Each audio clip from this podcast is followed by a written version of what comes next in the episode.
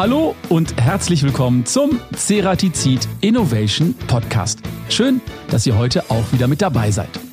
Unser Thema Optimierung 4.0, wie vernetzte Fertigungsprozesse Produktionen auf ein völlig neues Effizienzlevel befördern können. Die Digitalisierung bietet gerade in der Zerspannungstechnologie enorme Potenziale, noch effizienter und nachhaltiger zu werden. Dazu müssen Softwareentwickler und Werkzeughersteller eng zusammenarbeiten, um individualisierbare Lösungen für die Zerspannungskunden anbieten zu können. Welche Dinge für eine erfolgreiche Umsetzung nötig sind und welche Lösungen bereits vorhanden sind, das erklären uns heute unsere Gäste Giari Fiorucci, Managing Director der Seacom GmbH und Andreas Kortwig, Managing Director, Director Product Management bei Ceratizid Deutschland. Und euch viel Spaß beim Zuhören. Hallo Giari, hallo Andreas, schön, dass es heute geklappt hat, ihr beim Ceratizid Innovation Podcast mit dabei seid. Hallihallo. Guten Morgen. Guten Morgen, Herr Riss. Sag mal, wie steht ihr zum Thema Podcast? Hört ihr selber regelmäßig Podcast? Ist das ein Thema, Giari? Ja, äh, regelmäßig ähm, aus der Deutschlandfunk Mediatheke. Ah, okay. Genau, also beim Fahren sehr gerne. Also lieber unterhaltsam oder lieber technisch, Andreas? Ja, ich bin eher allgemein äh, informativ unterwegs. Mhm. Äh, jetzt keine Comedy-Podcasts, aber äh, einige Podcasts habe ich in der Mediathek drin, ja. Ja, ich auch. Ich habe da wahrscheinlich so 20 und ich höre auch wirklich viel und gerne Podcasts. Und dann gab es von meinem Streaming-Anbieter der Wahl Ende des Jahres mal so eine Aufstellung in Stunden. Und das konnte ich gar nicht glauben, was man so hört. Hast du das auch gesehen bei dir? Äh, das habe ich noch nicht wahrgenommen, aber ich höre täglich äh, auf dem Weg zur Arbeit. Und dann seid ihr hier bei uns auch genau richtig bei unserem Ceratizid Innovation Podcast. Und der startet immer mit einer besonders schönen Rubrik. Und das ist A oder B? Ganz genau, das sind unsere AB-Fragen. Kennt ihr die AB-Fragen schon? Ja. Okay. Ich habe zehn vorbereitet. Ich würde sagen, wir machen das im Wechsel. Erste Frage, Andreas, Berge oder Meer? Ganz klar Berge. Ich lebe seit 22 Jahren als Wahltiroler in den Bergen. Und es ist auch wirklich wunderschön hier. Ich bin immer neidisch als Leverkusener. Jari, in der Cloud oder lieber lokal gespeichert? In der Cloud, eindeutig. Ernsthaft? Ich habe immer noch das Gefühl, wenn es lokal gespeichert ist, ist es da irgendwie sicherer. Aber das hat sich mittlerweile erledigt, oder? Das ist nur Mindset eigentlich. Das ist manchmal sogar gefährlicher. okay. Andreas, PS oder Pedale? Gute Frage. Ich fahre gerne und viel Auto, aber ich entscheide mich trotzdem fürs Fahrrad. Sobald der Schnee jetzt weg ist, ist das Fahrrad wieder draußen. Rennrad oder Mountainbike? Ich bin Mountainbiker. Ja. Mittlerweile auch gern mit bisschen mehr Federweg. okay. Jerry, Atari oder Commodore? Atari. Also das. Er ernsthaft? Ah, ja. Kein C64? Nein, ich hatte, was war das? Gab es einen 28? Genau, davor. Den 128er, den 128. hatte ich auch, aber in dem Modus hat man nie gearbeitet oder gespielt, ja. Ja. Okay, okay, okay. Andreas, Innovation oder Tradition, die große Frage unseres Podcasts. Ja, ich glaube, das sind 100 Prozent aller Antworten immer Innovation Ja. und dem folge ich natürlich Ja. auch, weil ich aber auch völlig überzeugt bin, dass das ganz wichtig ist. Logisch. Jari, analog oder Touchscreen? Touchscreen. Ja? In allen Bereichen? In den meisten Bereichen ja. Hat sich durchgesetzt irgendwie. Hat sich durchgesetzt, ist bequem. Manchmal, das ist ganz komisch, sogar am, Fern am Fernseher mit meinem Sohn gehe ich mit den Finger und das ist kein Touchscreen. Also inzwischen. Okay. Andreas, Hardware oder Software? Ha. Ich entscheide mich für Hardware, weil ich einfach eher auf der User-Seite bin und schicke Hardware wie irgendwelche elektronischen Devices ganz schick finde und mich damit ganz gut identifizieren kann. Giari, Update oder Upgrade? Upgrade. Der Grund ist, es ist immer besser, was Bestehendes zu aktualisieren und auf das nächste Ebene zu bringen. Andreas, Hörbuch oder Podcast? Ganz klar Podcast. Äh, Ich habe festgestellt, da reicht die Konzentration beim Autofahren nicht ein ganzes Hörbuch zu hören, da werde ich eher müde. Ja? Ich habe mit Hörbüchern angefangen. Herr der Ringe habe ich mal bekommen, damals noch auf CD-ROM. Und die gingen dann irgendwie, weiß ich nicht wie viel, 100 Stunden habe ich nicht geschafft. Muss ich ganz ehrlich sagen. Kann ich nachvollziehen. Ja. Podcast ist auch eher das Medium meiner Wahl. Eine Frage, oder die letzte Frage vielleicht für euch beide. Jari, würdest du lieber in die Vergangenheit oder in die Zukunft reisen können? Hier vielleicht der kurze Hinweis, dass gestern jemand zu dieser Frage gesagt hat, in die Vergangenheit würde sich für mich wirtschaftlich irgendwie besser ausgehen. Fand ich sehr gut. So, bitte. Vergangenheit. Ver Vergangenheit. Was würdest du sagen, Andreas? Ich würde auch Vergangenheit sagen. Oh. Ähm, definitiv. Interessant. Kein Blick in die Zukunft, nicht neugierig? Ähm, tatsächlich wäre ich neugierig, äh, wie gerade so die Zeit zwischen 800 und 1200. Äh, das wäre so, ich müsste nicht dauerhafter bleiben, aber äh, mal so ein paar Stunden oder eine Woche würde ich gerne rausfinden. Okay, ist auch noch ein Aspekt, äh, Norbert, müssen wir mit reinnehmen, ob unsere Gäste dann dauerhafter bleiben müssen. Weil die, darüber habe ich noch nicht nachgedacht. Es ging eigentlich nur mal kurz gucken. Aber okay, Vergangenheit, sehr interessant. Aber vielleicht können wir auch so sagen, das liegt daran, dass wir schon so in der Zukunft sind mit unserer Vision und deswegen müssen wir ab und zu in die Vergangenheit. Okay. Sehr gut. Dann sage ich Dankeschön für den ersten Überblick. Lass uns ins Thema einsteigen. Jerry, du bist Geschäftsführer bei CCOM, also ein echter IT-Spezialist. Ähm, wie kam es zu der Zusammenarbeit mit Ceratizid? Wie hat das Ganze angefangen? Nimm uns mal ein bisschen mit. Also IT-Spezialist würde ich mich nicht bezeichnen, obwohl in der Tat Software und Digitalisierung hat mich äh, in den letzten Jahren sehr äh, interessiert, vor allem jetzt in den letzten fünf Jahren mit äh, der aktuellen äh, Funktion bei SICOM.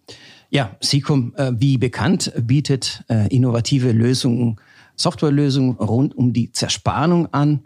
Es geht von äh, Verwaltung von Werkzeugen, Lifecycle Management äh, von Werkzeugen und andere Komponenten bis hin zu KI-basierte oder besser gesagt äh, Machine Learning-basierte Data Analytics für den gesamten wertschöpfenden Prozess in äh, einem produzierenden Betriebs. Mhm. Und da sind natürlich Maschinendaten, Technologiedaten, auch Werkzeugen in der Maschine ein zentrales Element. Und klar, da ist ein Toolscope als Marktführer für Werkzeug und Prozessüberwachung eine hervorragende Quelle für diese Daten. Und die Welt der Zerspannung ist relativ klein. Jeder kennt jeden, man trifft sich bei Messen, Kunden, Kongressen. Gibt es auch äh, Austausch, was Technologie und Trends angeht. Und so ist äh, zwischen Andreas und mir passiert. Wir haben relativ schnell festgestellt, dass äh, ähm, wir oder unsere Unternehmen, unsere Produkte an vielen Stellen sich gegenseitig ergänzen. Ähm, und das haben wir ausprobiert mit Erfolg in einem ersten Projekt Anfang letztes Jahres, Andreas, wenn ich mich nicht täusche. Das ist richtig. Wir kennen uns oder arbeiten seit circa anderthalb Jahren jetzt zusammen. Okay. Mhm. Genau. Ähm, erfolgreich implementiert und aus dieser Schiene sind wir inzwischen bei vielen anderen Kunden unterwegs. Andreas, was sind denn die Gründe oder vielmehr die Vorteile für jetzt einen traditionellen Anbieter, wie ihr es ja eigentlich seid, von Zerspannungswerkzeugen, dann letztendlich auch wirklich in die Datenanalyse einzusteigen? Ja, Harris, im Prinzip der Zerspannungsmarkt ist ein relativ gesättigter Markt, nicht? Also wir verzeichnen schon Marktwachstum, aber im, im niedrigen einstelligen Prozentbereich in den letzten Jahren. Und äh, wenn man es böse formulieren will, es ist im Standard-Werkzeugbereich treffen wir auf MeToo-Produkte. Mhm. Das würde jetzt Uwe Schleinkofer wahrscheinlich, würde sich jetzt die Haare raufen. Ähm, Den treffe ich gleich noch. Da werde ich ihn drauf ansprechen. Äh, das ist jetzt sehr schwarz-weiß formuliert. Aber am Ende des Tages produziert ein Unternehmen im Zerspannungsprozess so viel Daten, die es einfach interessant auch für uns als Werkzeughersteller machen, den Kunden auch in die Richtung beratend und analysierend zur Seite zu stehen. Und, und dieser Bedarf wird in den nächsten Jahren massiv äh, wachsen und, und bietet auch für uns natürlich eine gute Chance zu wachsen mit, mit diesem Bedarf, der dort entsteht. Nicht? Und wenn ihr diese ganzen Daten dann sammelt, welchen Mehrwert bilden die dann ab? Kannst du uns da mal ein bisschen mitnehmen?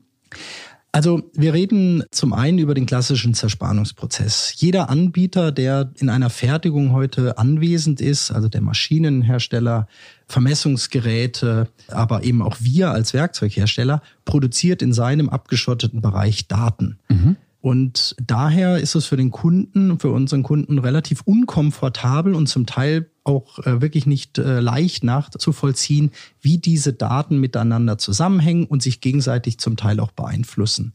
Und äh, das ist der Ansatz, den wir hier gewählt haben, zu sagen, also wir kennen die Daten aus unserem Zerspannungsprozess, weil wir seit äh, vielen Jahren mit Toolscope erfolgreich im Markt unterwegs sind. Mhm. Aber was macht eigentlich die Maschine? Welche Daten entstehen in der Maschine? Welche Daten entstehen während der Wiederbeschaffung?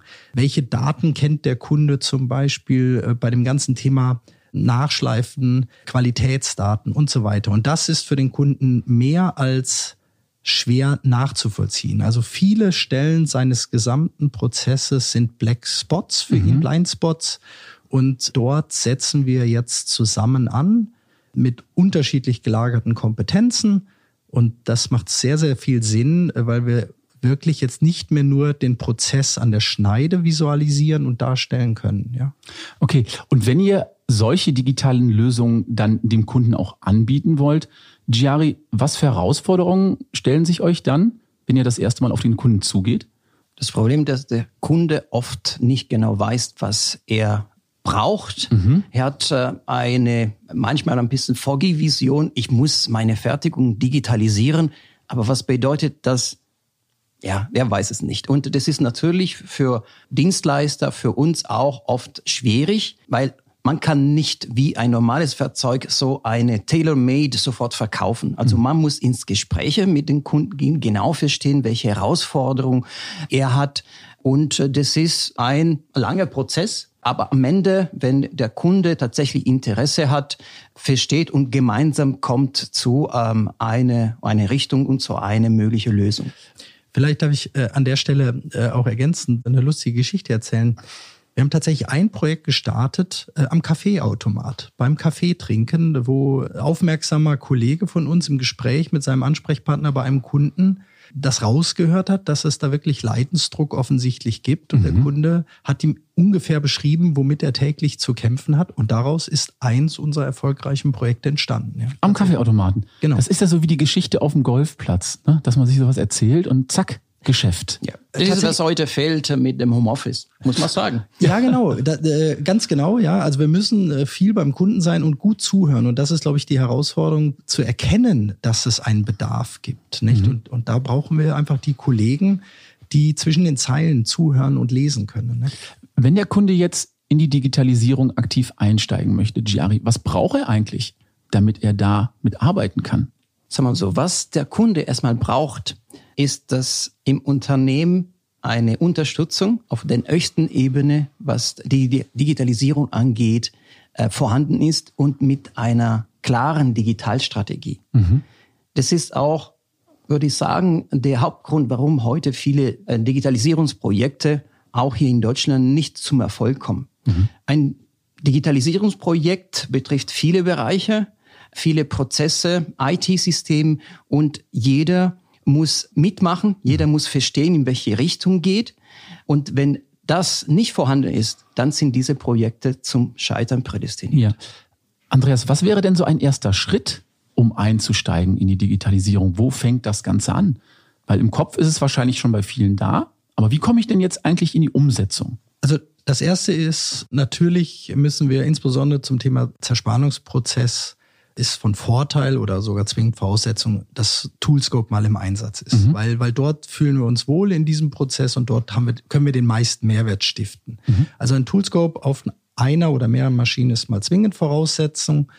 Und äh, dann ähm, ist natürlich immer das Erste, äh, dass die Kollegen, äh, die äh, erstmal einen Blick auf die Daten haben. Also im Prinzip hat mal eine sehr intelligente junge Dame zu mir gesagt, würden Sie es in einer Excel-Liste auch so rausfinden können? Vielleicht mit viel mehr Zeit, aber ja, wahrscheinlich. Äh, und wenn, wenn ich diese Frage mit Ja beantworten kann, dass ich es mit unendlich viel Aufwand auch selber rausfinden kann, dann ist das eine gute Voraussetzung, dass dieses Thema Data Analytics etwas für den Kunden herausfindet. Mhm. Kann es denn sein oder ist es immer zwingend notwendig, dass ich bei solch großen Projekten unter Umständen dann auch mit vielen verschiedenen Partnern zusammenarbeiten muss, um dann eine individuelle Lösung zu erarbeiten am Ende, Giari? Ja, ich würde sagen, das ist fast zwingend notwendig, weil die Kompetenzen, das Wissen, das dabei notwendig ist, ist oft nicht vorhanden. Und äh, ich kann jetzt ein einfaches Beispiel nennen. Ein Erfolg auch zur Digitalisierung ist, dass die Welten von IT, Information Technology und OT, Operational Technology, zusammenkommen. Mhm. Ähm, IT ist, kann man sagen, das ist Software, die äh, sagen wir so, das allgemeine Geschäft unterstützen, wie ERP-Systeme, CRM oder Business Intelligence. In Operational Technology, in der Fertigung, haben wir mit Software und Hardware zu tun für die Steuerung der Anlagen und Monitoring. Und diese zwei Welten sind heutzutage getrennt mit verschiedenen Anforderungen. Die Software an der einen Seite sind eher Standard und offen, an der anderen Seite sind äh, geschlossene proprietäre Systeme. Und jemand zu haben, der diese beide Kompetenzen beherrscht, ich würde sagen, nicht unmöglich, aber ist eine große Herausforderung mhm. in den Unternehmen. Von daher bleibt nicht übrig, als diese Kompetenzen von verschiedenen Partnern ins Board zu holen. Mhm. Das bedeutet also, die Kompetenzen der jeweiligen Partner werden gebündelt und miteinander vernetzt. Und äh, vernetzt ist, glaube ich, auch das richtige Stichwort für unsere nächste Rubrik. Da haben wir nämlich was Schönes für euch. Und das ist Schätzfrage. Ganz genau unsere Schätzfrage. Und die ist heute. In welchem Jahr entstand die erste LAN-Party? Ich sehe große Fragezeichen und jeder darf jetzt gerne schätzen. Und unsere ZuhörerInnen dürfen das auch gerne an dem Punkt. Ich muss ganz ehrlich zugeben, ich hätte es selber auch nicht gewusst. Ich hätte vielleicht das Jahrzehnt schon nicht gewusst. Jari, wann fand denn die erste LAN-Party? Jetzt müssen wir vielleicht erstmal Definition LAN-Party. Mehrere Leute sitzen mit Rechnersystemen zusammen und spielen ein Spiel. Das ist für mich LAN-Party, oder? Also vom Verständnis würde ich das so sehen. Also in die Richtung geht das. Und jetzt brauche ich eine Jahreszahl. Jari, schätz mal. 1997. 1997. Und der Andreas sagt? Ja, ich überlege, wann habe ich mein erstes Handy und so bekommen? Also äh, das Jahrzehnt würde ich folgen. Ich behaupte einfach mal 92. 1992. Und hier kommt die Auflösung. Die erste Art einer LAN-Party entstand im Jahr 1987 durch das Computerspiel MIDI Maze für den Atari ST. Dieses wurde allerdings nicht über ein typisches Netzwerk-Bussystem wie Thin Ethernet oder Fast Ethernet gespielt, sondern mangels Alternativen über eine MIDI-Schnittstelle. Haben wir wieder was gelernt. MIDI ist ja heute noch da. Wenn man Musik macht, nutzt man immer noch MIDI. Also hat sich gehalten. Also 1987, ihr wart ja nah dran. Ich hätte nämlich auch gedacht, eher in den 90ern. Es war wirklich 1987.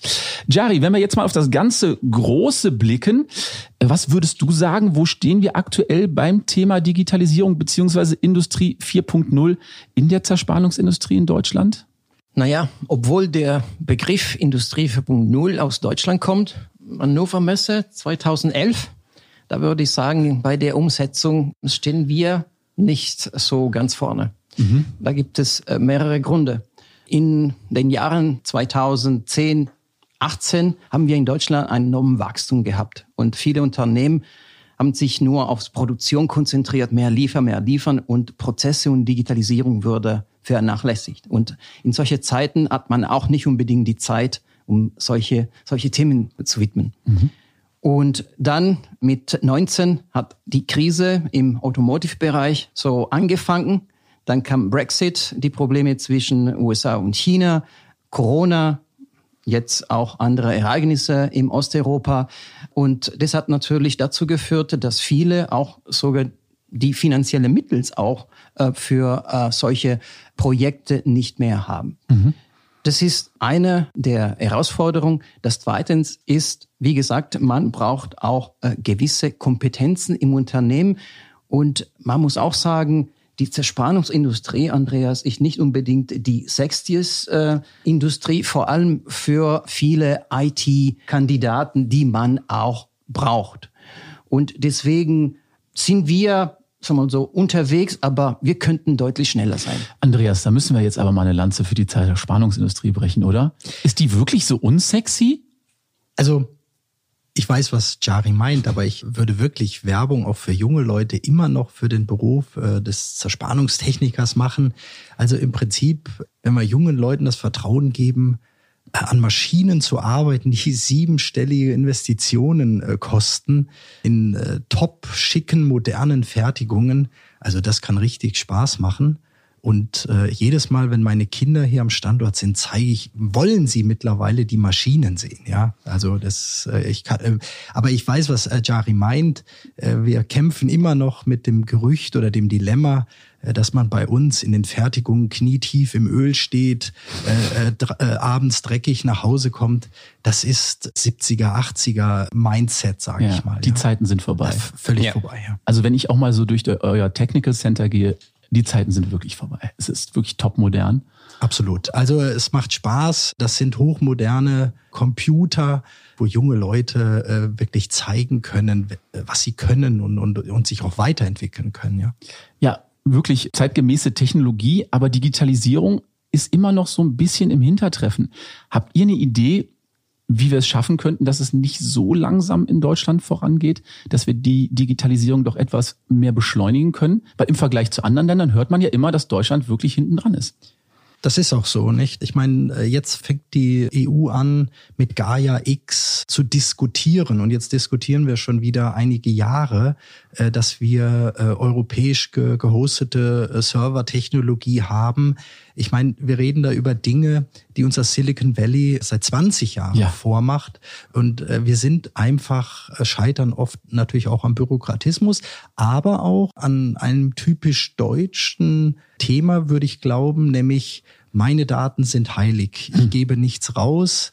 Ich möchte zwar gerne wissen, was bei mir passiert, aber teilen tue ich sie nicht, weil dort könnte ich ja Know-how rausgeben. Ja. Und das stellen wir in, in vielen Ländern, in, in vielen Kontinenten einfach fest. Da arbeiten Asiaten und äh, natürlich auch Amerikaner, US-Amerikaner heute schon viel offener mit dem Thema. Mhm. Ja. Was können wir denn besser machen, Giari? Gute Frage. Sicher braucht man eine andere Art und Weise, wie man mit solchen Projekten und Daten umgeht. Wie Andreas sagt, also dieses Nicht-Teilen der Daten ist eine der größten Herausforderungen. Und vielleicht würde manchmal helfen, wenn man auch klein anfängt in diesen Projekten, da wo man sieht, welche Vorteile ich tatsächlich dabei habe. Also Ganz wichtig ist zu zeigen, den Mehrwert den Kunden zu zeigen, was durch Digitalisierung entsteht, mhm. weil auch, das betone ich oft, Digitalisierung ist per se nicht das Ziel, sondern nur ein Mittel zum Zweck. Mhm. Und oft wird es verwechselt. Ähm, wieso tun es sich schwer, vieles Dienstleister oder Softwareunternehmen beim Verkaufen deren Produkten, wenn die sagen, ah, du kannst dadurch viele Daten haben. Aber Daten per se stellen für Kunden keinen Mehrwert. Ich, aus Daten muss ich Information generieren und aus Formation Wissen. Mhm.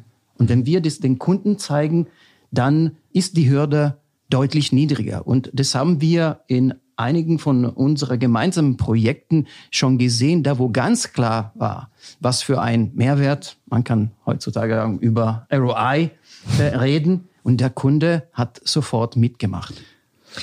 Was Jari sagt, ist vollkommen richtig. Ich glaube, unser Ansatz ist vollkommen konform mit der Idee, die CERATZ seit 30 Jahren verfolgt. Wir wollen den Prozess äh, für den Kunden verbessern, den Kunden beraten. Und die Daten aus diesem Prozess sind einfach heute etwas, was äh, es einfacher macht, und noch besser für den Kunden nachzuvollziehen, was wir da tun. In der Vergangenheit haben Anwendungstechniker oder tun sie immer noch äh, den Prozess verbessert durch ihre Erfahrung. Und in der Konstellation eines erfahrenen Zerspannungsberaters mit Daten, die er jetzt wirklich sozusagen aus der Maschine kriegt, können wir diese Idee einfach auf ein anderes Level bringen, Kunden zu beraten. Mhm. Lass uns doch vielleicht nochmal auf das Produkt schauen, Andreas. Bei Industrie 4.0 spricht man ja immer davon, dass alle Teile der Fabrik digitalisiert und miteinander letztendlich vernetzt werden sollten. Welche Rolle spielen dabei Toolscope und CCOM? Warum passen die beiden Bausteine so gut zusammen?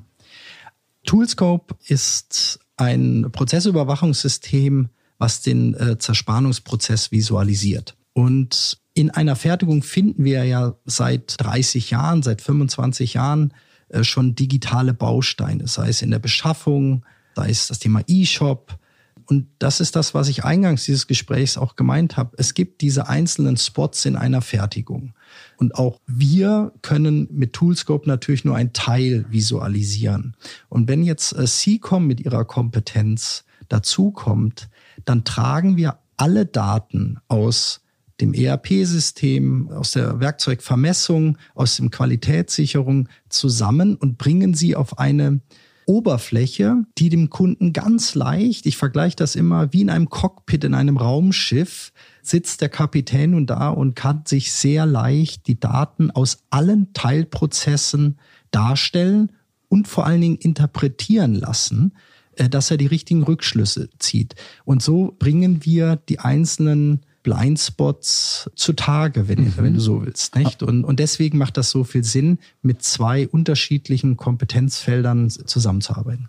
Jari, da schließt sich für mich die Frage an, und wir haben ja gerade das Thema schon kurz angeteased. Wie stehen denn die Konzerne zu dem Thema Datenherausgabe, gerade im Zusammenhang mit der Vernetzung ihrer Produktionsdaten? Das ist wahrscheinlich ein schwieriges Thema in Deutschland. Das ist äh, eine ganz interessante Frage. Und äh, ich denke, an der Stelle könnte ähm, uns äh, ein, äh, Kollege von uns, Dr. Thomas Maurer, Head of Machine Powertrain bei BMW in Shenyang in China ähm, helfen. In China? Ja, in China. Wir haben in äh, den vergangenen Monaten gemeinsam ein ganz großes, innovatives, digitales Projekt auf die Beine gestellt. Und er kann sich an der Stelle zu dem Thema was erzählen.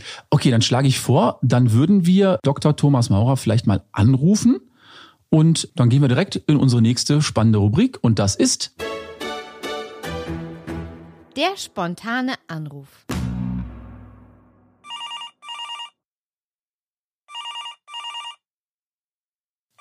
Hallo, mein Name ist Thomas Maurer.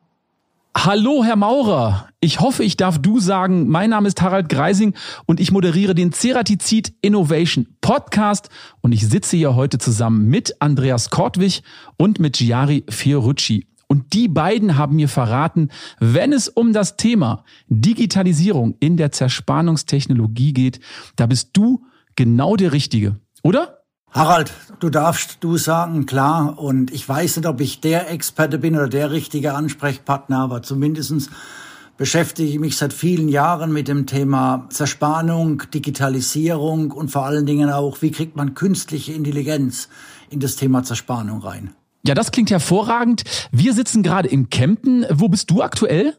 Ich bin aktuell in Shenyang. Ich sitze gerade in meinem Apartment, weil ich komme gerade von einem Covid-Test zurück und das gibt mir auch die Zeit, mit Ihnen zu reden. Unser Podcast-Thema heute ist ja, wie digital ist die Zerspannungstechnologie? Und da kam die Frage auf, wie Konzerne eigentlich mit dem Thema Datenherausgabe in Zusammenhang mit der Vernetzung ihrer Produktionsdaten gegenüberstehen. Ja, also ich beginne die Frage von vorne zu beantworten. Wie digital ist momentan die Zerspannung? Die äh, Zerspannung, ähm, die ist singulär digital, das heißt in einer verketteten Systematik, wie wir sie haben, mit ungefähr 250 gleichzeitig arbeitenden Spindeln, habe ich den Einblick, was macht mir eine Spindel oder eine Bearbeitungsmaschine momentan. Da habe ich sehr viele Informationen darüber. Ich habe wenig Informationen aktuell, wie sich mein Wertstrom, meine komplette Bearbeitungslinie gegenseitig beeinflusst. Das ist eine Herausforderung, der wir begegnen müssen. Und jetzt zum zweiten Teil der Frage.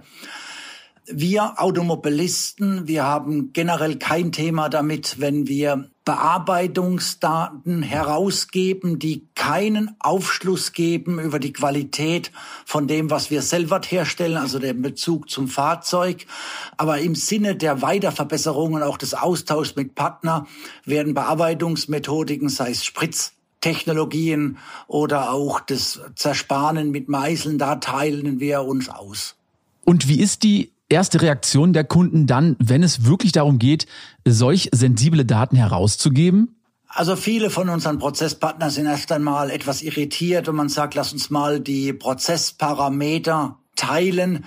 Das endet dann relativ schnell, wenn man sagt, ich habe eine Standzeit von einem Werkzeug oder ich kann die und die Zersparenleistung fahren oder ich habe die Wärmeabfuhr. Wenn ich dann sage, lass uns mal tiefer mit Hilfe der digitalen Werkzeuge in die Mechanik einsteigen. Da steigen aktuell die meisten noch aus, weil die noch nicht den richtigen Schritt gewählt haben in das, was die Zukunft von uns verlangt. Und das ist, halte den Prozess digital. Jetzt habe ich gehört, dass du bereits sehr erfolgreich ein Digitalisierungsprojekt bei BMW Brilliance Automotive umgesetzt hast. Welche Herausforderungen stellt so etwas an einen Konzern eigentlich? Also, wir haben vor ungefähr vier Jahren begonnen, den kompletten Wertstrom zu digitalisieren. Das heißt, wenn man bei uns durch die Fertigungslinie läuft, das ist ein Dschungel aus Maschinen, die in sich geschlossen sind, wo zu jedem Zeitpunkt ungefähr tausend verschiedene Werkzeuge und Kurbelwellengehäusen und Zylinderköpfe bearbeitet werden. Ich kann nicht sagen, was gerade passiert und ich erkenne auch immer nur zeitversetzt, wenn eine Qualität in irgendeine Richtung abwandert, die aus dem Normal herausgeht. Aus dem Grund haben wir gesagt, wir digitalisieren das, haben uns die Partner gesucht. Die größte Herausforderung war nicht einen externen Partner zu finden, der da mitgeht, sondern intern die Menschen davon zu überzeugen, dass das wichtig ist. Das ist mir relativ einfach doch gelungen, weil meine Kollegen aus München Interesse an dem Thema haben. Was sehr schwierig war, war die IT davon zu überzeugen, dass die ihre IT öffnet und die Sache transparent hält, weil Deutschland, was Daten betrifft, sehr starke Restriktionen hat. Ich darf keine Daten irgendwie verarbeiten, wo ein Mensch mit in Verbindung steht, also wo man sagt, der Harald hat gerade an der AFO 120 zehn Minuten gearbeitet. Das ist nicht erlaubt. In China haben wir da deutlich mehr Freiheitsgrade noch. In China ist alles offen. Jede Verbindung von ähm, Menschen, Maschinen, Arbeiten wird transparent gehalten und keiner sagt, nein, das möchte ich nicht haben. Also China ist komplett digital. Wirklich sehr, sehr spannend, Thomas. Dann sage ich dir an der Stelle erstmal ein großes Dankeschön für die Insider-Einblicke. Und wir wünschen dir vom Ceratizid Innovation Podcast weiterhin viel Erfolg auf dem Weg in die Digitalisierung. Und wir würden uns freuen, wenn du vielleicht nochmal zu einem anderen Thema bereit wärst, für uns als Experte hier im Podcast mit dabei zu sein. Ja, danke, dass euch meine Meinung interessiert hat und gerne immer wieder weil Digitalisierung und Zerspannungstechnik ist etwas, was uns auch im Sinne der Elektromobilität noch sehr, sehr lange begleiten wird. Dann sage ich Dankeschön, bleib gesund, Thomas, und bis zum nächsten Mal. Tschüss. Gute Zeit. Giari, würdest du sagen, er hat das gut beschrieben, das Thema? Definitiv. Also was er beschrieben hat, betrifft viele andere Unternehmen und mit solchen Themen sind äh, wir auch täglich konfrontiert. Andreas, hast du dich da auch wiedergefunden? Ja, zu 100 Prozent. Äh, er hat das eigentlich ganz toll aus der Sicht eines Kunden beschrieben. Und auch wir kennen das Thema. Die IT nimmt eine sehr zentrale Rolle ein, auch in unserer Zusammenarbeit übrigens. Also von dem her, besser hätten wir es nicht beschreiben können. Wir kommen zurück zu eurer Zusammenarbeit, Jari, mit Ceratizid. Du hast ja schon verraten, dass ihr bereits an einem großen Pilotprojekt mit einem Kunden zusammengearbeitet habt. Erzähl doch mal, um was geht's genau und was habt ihr umgesetzt? Kannst du uns da ein bisschen was verraten? Ja, natürlich. Ein Kunde, der in seiner schon zum Teil digitalisierte Fertigung trotz äh, Schwierigkeiten und Herausforderungen hat, was Steigerung der Effizienz, Transparenz, was alle seine Prozesse angeht. Und äh, da haben wir gemeinsam ein Konzept ausgearbeitet, da wo wir Informationen aus verschiedenen Datenquellen äh, in seiner Fertigung zusammengeführt haben. Natürlich ganz entscheidend war äh, die Komponente Toolscope in den bestehenden Maschinen. Und diese Information haben wir dank unserer Softwarelösung Data Analytics so ausgearbeitet und da nach muss man sagen, ein paar Wochen Daten äh, sammeln, konnten wir bei diesen Kunden ein Problem identifizieren oder die Ursache eines Problems, an dem er monatelang gearbeitet und geforscht hat, erfolglos lösen. Mhm. Und das war ein großer Erfolg und er ist so davon überzeugt, dass jetzt wir auch in andere Bereiche gemeinsam unsere Lösung einführen dürfen. Ja. Vielleicht haben wir ergänzend noch sagen, und äh, hier hat sich auch wieder gezeigt, dass das Zersparenwissen ein großer Bestandteil immer noch ist und in der Zukunft auch bleiben wird, weil äh, nur das Problem zu visualisieren ist das eine, aber dann die richtigen Produktionsrückschlüsse daraus zu ziehen, da brauchen wir dann wieder die Kompetenz, die handfeste Kompetenz ähm, eines Werkzeugherstellers. Zeiteinsparung wird hierbei sicherlich groß geschrieben. Äh, kannst du da vielleicht ein paar Zahlen nennen, Giari? Definitiv. Bei diesem Projekt zum Beispiel allein bei äh, der Datenerfassung konnten wir eine Einsparung, Zeiteinsparung von 90 Prozent. Also was 90? Der, in der Tat, 90 Prozent. Also was der Kunde an einen Tag Zeit äh, verwendet hat, um alle diese Daten zusammenzubringen aus Excel, aus ERP, MES-Systemen, das konnten wir in wenigen Minuten machen. Und vor allem aber ganz wichtig ist die Identifizierung der Fehlerursache. Wie erwähnt, der Kunde hat an der Stelle Monate gearbeitet, Unerfolg und in vier Wochen konnten wir diese Ursache identifizieren. Das sind sehr beeindruckende Zahlen. Kannst du uns verraten, wie euch das gelungen ist? Weil 90 Prozent ist viel. Das ist viel. Dank der Kompetenz, also von unseren gemeinsamen Teams, IT- und OT-Kompetenz, aber auch die Zerspannungskompetenz, die Andreas erwähnt hat. Nur dadurch kann man relativ schnell identifizieren, wo die Probleme liegen. Und das war Schluss zum Erfolg, würde ich sagen. Und angesichts steigender Rohstoff- und Energiekosten konntet ihr damit auch, auch sicher in Sachen Kostenkontrolle für den Kunden was beitragen, oder? Absolut. Also neben Industrie 4.0 ist das Wort Sustainability natürlich ein ganz wichtiges Thema. Und im Prinzip ist die Verkürzung der Prozesszeit nimmt zu 100 Prozent Einfluss auf Energieverbrauch. Das ist äh, klar. Ähm, der, der, Hauptenergietreiber ist äh, Kühlmittel, mhm. aber natürlich auch Werkzeugeinsatzzeiten. Und jede Zeitverkürzung reduziert den CO2-Verbrauch. So einfach ist jetzt mal die Rechnung. Das heißt also, Toolscope und CCOM können dem Kunden dabei helfen, CO2 zu reduzieren also gerade bei der Abfallvermeidung. Nicht nur helfen dabei zu reduzieren, sondern wir visualisieren die Reduzierung auch in Tonne. Mhm. Und in Deutschland gibt es heute Förderprogramme, wo Kunden Förderungen bekommen, wenn sie nachweisen, wie viel CO2 sie A einsparen. Und es wird in Deutschland über die glaube ich, allseits bekannte CO2-Steuer geredet. Äh, wir sparen auch an der Stelle Geld für unseren Kunden, indem er nachweisen kann, wie viel CO2 er letztlich dann doch verbraucht. Und äh, das sind alles Sachen, die sind nicht mehr dem Werkzeugpreis oder dem Projektpreis eins zu eins zuzuordnen, sondern das ist dieses Thema Return on Investment, dass es verschiedene Stellen nun gibt, durch diese Zusammenarbeit von CICOM und Ceratizid dem Kunden einen Mehrwert zu schaffen. Ja. Mhm. Lass uns doch vielleicht auch einmal auf die Arbeitnehmer blicken. Wahrscheinlich haben ja dann viele immer Angst, dass äh, diese digitalen Prozessüberwachungstools mittelfristig dann auch Mitarbeiter beim Kunden ersetzen. Ist das so? Diese Diskussion kenne ich seit Anfang der 2000er, als wir den ersten E-Shop aufgesetzt haben, war die große Befürchtung von Betriebsräten, brauchen wir die Kollegen im Innendienst dann noch, wenn der Kunde seinen Auftrag im E-Shop selber erfasst.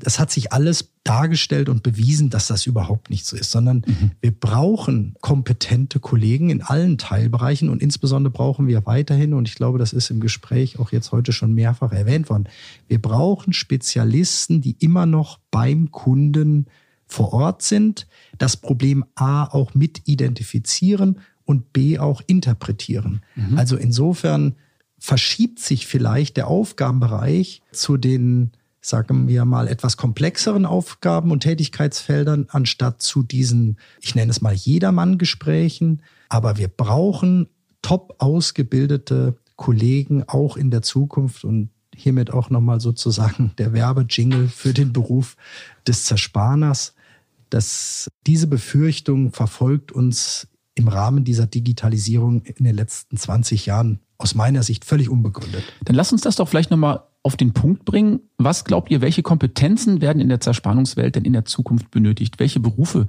werden da überhaupt gesucht? Außendienstmitarbeiter oder technische Berater werden wir auch weiterhin brauchen, weil wir sind soziale Wesen und wir brauchen auch diese Kontakte und diesen Austausch. Aber sicher im Zuge der Digitalisierung und Data Analytics werden wir verstärkt einen Bedarf an Data Analyst haben, mhm. ITler, die sich mit Architektur auskennen, habe ich vorhin schon erwähnt, mhm. IT, OT und auch IT, die sich mit äh, künstlicher Intelligenz, Machine Learning sich auskennen und da wird sicher äh, die größte Herausforderung sein. Lass uns doch mal einen Blick in die Zukunft wagen. Was glaubt ihr? Welche zusätzlichen Potenziale seht ihr in der Zukunft? Ich sagte ja eingangs, der, dieser Bedarf an, an Datenanalyse, an diesem ganzen Thema Mess, messbare Daten wird steigen. Und daraus entstehen neue Geschäftsmodelle, meiner Meinung nach auch. Die, die große Frage ist, bezahlen wir in Zukunft wirklich noch ein Werkzeug zum Beispiel eindeutig mit einem Preis oder bezahlt der Kunde, wie auch in anderen Branchen heute schon, nur noch seinen Use, also Pay per Use, könnte ein Thema in der Zukunft mhm. sein, was wir im Moment auch diskutieren und auch pilotieren äh, mit einem Kunden. Es werden neue Bezahl- und Geschäftsmodelle auch in unserer Branche entstehen. Davon bin ich zu 100 Prozent überzeugt. Mhm. Ja. Jari, was würdest du sagen? Wie sieht die Zukunft aus in der Zerspannung? Digitalisiert. Aber das ist doch ein schönes Schlusswort. Das können wir doch eigentlich fast so stehen lassen. Ähm, das klingt für mich nach einer sehr, sehr spannenden Zukunft und ich bin sehr gespannt, was in der Richtung noch alles auf uns zukommt. Und ich bin mir sicher, dass wir in diesem Podcast noch ganz, ganz oft über das Thema Digitalisierung in der Zerspannung sprechen werden. Aber bevor wir am Ende des Podcasts angelangt sind, müsste ich noch eine Kleinigkeit von euch wissen. Kennt ihr schon unsere Ceratizid Innovation Playlist auf Spotify? Ihr dürft jetzt sagen, nein. Jetzt ja. Ja, jetzt ja. Die ist nämlich ganz neu.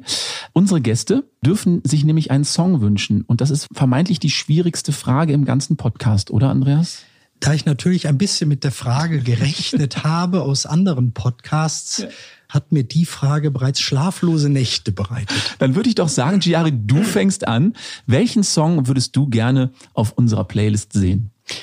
Um, ähm, so Wrong mhm. von Ronda. Also das ist eine deutsche Band aus Hamburg. Ja. Und die Sängerin ist für mich also die neue Amy Winehouse. Ernsthaft?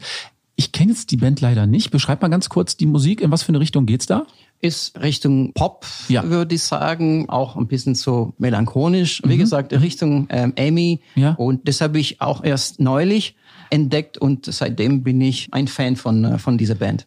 Ja, Andreas, Norbert hat mich auch schon gefragt, was ich mir wünschen würde. Ich habe einfach gepasst, gesagt, ich bin ein so großer Musikfan. Ich kann einfach nicht einen einzigen Song raussuchen. Wie soll ich das machen? Also so ähnlich geht's mir auch. Äh, meine Auto-Playlist, beste Mucke, ist eine Bandbreite von Kölscher Musik oh. über sehr gitarrenlastige Riffs, ja. äh, bisschen auch zu Schlager, ich muss es gestehen. Ja. Aber ich wollte diese Playlist nicht crashen. Und so habe ich mich jetzt äh, tatsächlich für Akustikgitarre, Seiler und Speer, So ist Leben entschieden. Sagt mir auch nichts. Jari, kennst du diesen Song? Nein. Okay. Beschreib mal bitte, Andreas. Ja, Seil und Speer kennen ja, glaube ich, die meisten von ihrem One-Hit-Wonder vor einigen Jahren. Hier ist wirklich ein klasse Akustik-Gitarren-Song gelungen, finde ich, der gute Laune verbreitet. Und ich höre ihn gerne. Ich komme da gut drauf. Ich gut. bin da gut gelaunt. Ja. Sehr, sehr gut. Also, So Wrong von Ronda und Seiler und Speer. So ist's Leben jetzt auf unserer Spotify-Playlist. Den Link dazu packen wir euch auch gerne noch in die Show Notes. Ich sage Dankeschön, Jari, Dankeschön, Andreas. Ähm, ich würde mich freuen, euch nochmal wiederzusehen. Es hat großen Spaß gemacht. Und ich würde sagen, wir lassen ein bisschen Zeit ins Land und ähm, dann gucken wir mal, wo die Digitalisierung in der Zerspannung so in den nächsten Monaten und Jahren steht. Machen wir das so? Sehr gerne, hat Spaß Perfekt. gemacht. Vielen Dank. Dankeschön. Euch einen schönen Tag, bleibt gesund. Ciao.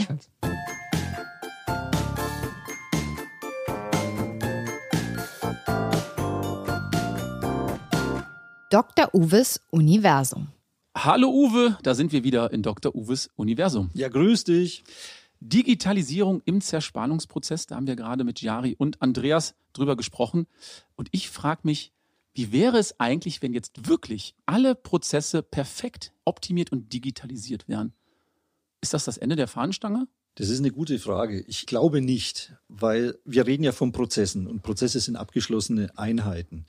Und wie wir ja wissen, entwickelt sich die Bearbeitungsstrategie, die Werkstoffe, die Anforderungen an den Bearbeitungsprozess kontinuierlich weiter.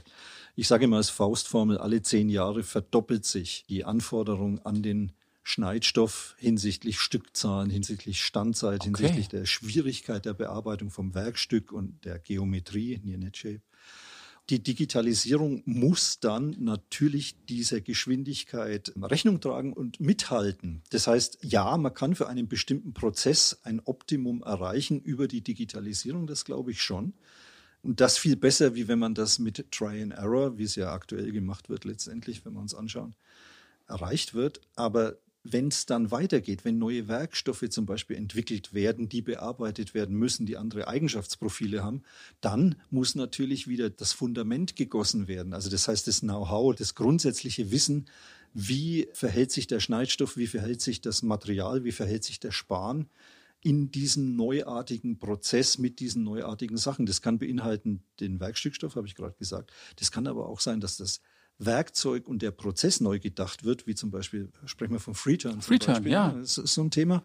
Da muss das auch neu gedacht werden. Oder auch wenn das Kühlschmiermittel neu entwickelt wird und neue Eigenschaftsprofile hat oder Aufspannungen, da gibt es ganz viele unterschiedliche Themen.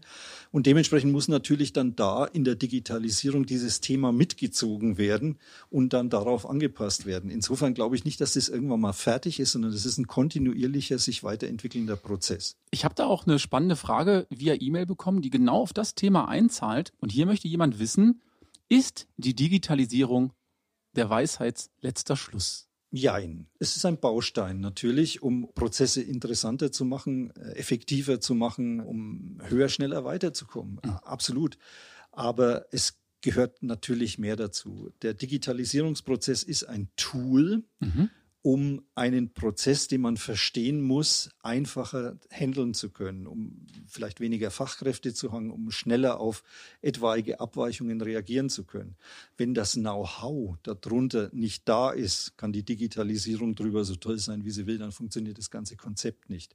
Dementsprechend braucht man immer das anwendungstechnische Wissen drunter und dann die Digitalisierung on top als Know-how-Tool, als Anpassungstool, als Optimierungstool, das einhergehend dann funktioniert. Damit ist diese Frage auch umfänglich beantwortet. Uwe, ich sage Dankeschön für deine Expertise und wir sehen uns beim nächsten Mal wieder.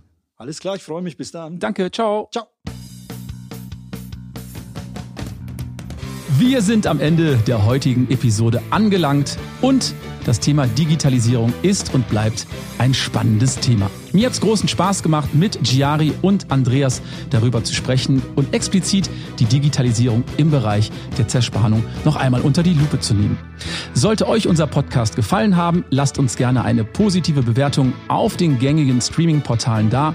Solltet ihr Anregungen haben oder Fragen für Dr. Uwes Universum, gerne eine E-Mail an teamcuttingtools at ceratizid.com.